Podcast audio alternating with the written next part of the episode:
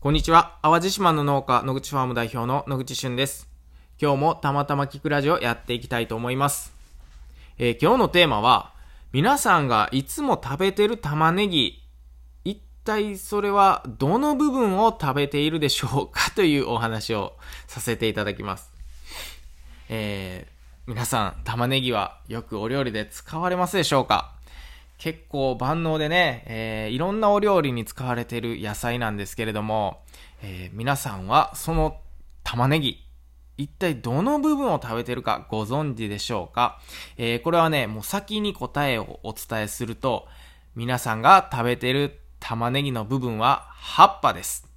葉っぱなんですね。えー、ちょっとびっくりしますよね。えー、僕も農業を始めてから、えー、この事実に初めて、え気づいたんですけれども、え玉ねぎって、えー、大きくなるにつれてね、あの今よく、いわゆる皆さんが買って食べてる部分が大きくなってきて、えー、生産者はね、それを出荷するわけですけれども、あの、大きくなる前っていうのはね、えー、上に青々した緑の葉っぱがあって、えー、下に根っこがあって、で、まあ、いわゆるネギみたいな状態なんですよね。で、えー、ネギみたいな状態なんだけど、あの、突如その土の、えー、土と接してる部分がぷっくり膨れ始めると。えー、そして生産者はその上の葉っぱと、えー、下の根っこを切って出荷するわけなんですけれども、えその皆さんが食べてる部分っていうのは、え実は葉っぱなんです。で、えじゃあ、緑の部分となんでその玉ねぎの部分に葉っぱが分かれてんのっていう話になると思うんですけどね。えこれは、あのこれね、まだなんかいまいちよくわかってないらしいんですけど、えー、ほんと昔の昔、本当に玉ねぎの起源をたどると、えー、玉ねぎの葉っぱの部分が、なぜか突然太っちゃったみたいなんですよね。わかります？えー、葉っぱが突然変異で太ってしまったと。で、それが今の時代になって玉ねぎと呼ばれるようになって、その玉の部分だけを食べるようになったと。なので、えー、その皆さんが食べてる部分は、実でもなくて、根っこでもなくて、葉っぱなんですよね。で、えー、その証拠にですね、えー、玉ねぎって、え、収穫する前、さっきも言ったように、その玉の部分の上側、延長線上には、青い葉っぱが、青って言っても、まあ緑なんですけどね、え、緑の葉っぱがついてます。でね、緑の葉っぱっていうのはだいたい収穫する頃になると、8枚とか、まあ多ければ10枚ぐらいの葉っぱがついてるんですね、上に。で、上に8枚とか10枚の葉っぱがついてて、で、下に葉っぱが突然膨れた皆さんが食べてる部分があって、えー、その下に根っこがあると。まあそういった感じになるんですね。じゃあ、玉ねぎって、えー、どうでしょう？買ってきて、切った時って、中が何層にも分かれてないですか？これ皆さんご存知だと思うんですけど、玉ねぎを切ると中が何層にも分かれていると。でね、この分かれている層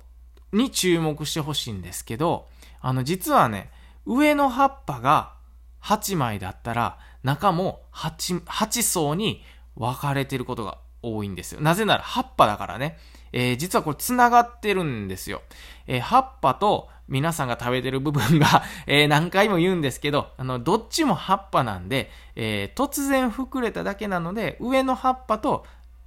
下の玉ねぎの食べる部分の葉っぱは、えー、繋がってますので、えー、上の葉っぱの枚数分、下の玉ねぎの食べる部分の層が分かれてると。えー、まあそういったことになるんですね。なるほどなって僕、あのー、それを聞いた時は初めて、あのー、納得、納得というかむちゃくちゃなるほどなってなったんですよ。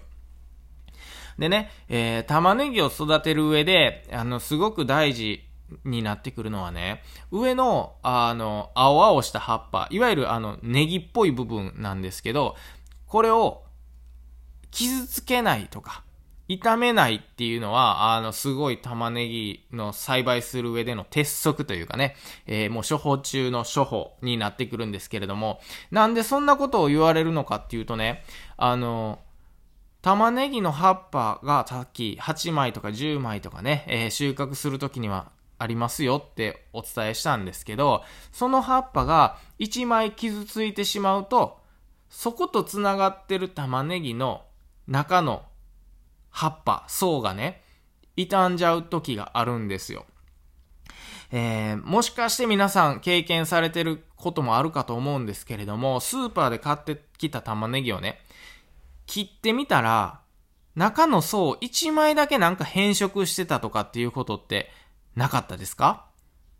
まあもしなかったらなかったら全然問題ないんですけど、たまにあるんですよね。えー、スーパーで買ってきた玉ねぎを半分にバスッと切った時にですね、えー、中の層1枚だけがなんか変色してたり、ちょっと傷んでたりとかって、えー、しましたとか、ちょっと茶色くなってました。これはね、あの、実はその茶色くなった部分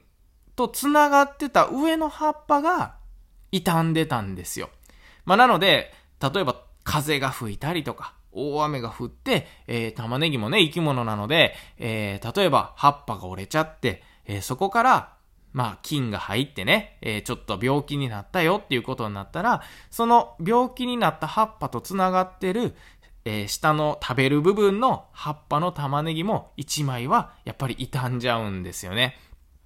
まあ、なので、そういったことを知らずにね、最初の何年か農業をしてて、えー、玉ねぎってなんか不思議やなと思ってたんですけど、えー、食べてる部分も葉っぱやでっていうのを知ってからね、えー、ものすごいあの、栽培的にも負に落ちたんですよね。えー、まあ、なのでね、えー、実は、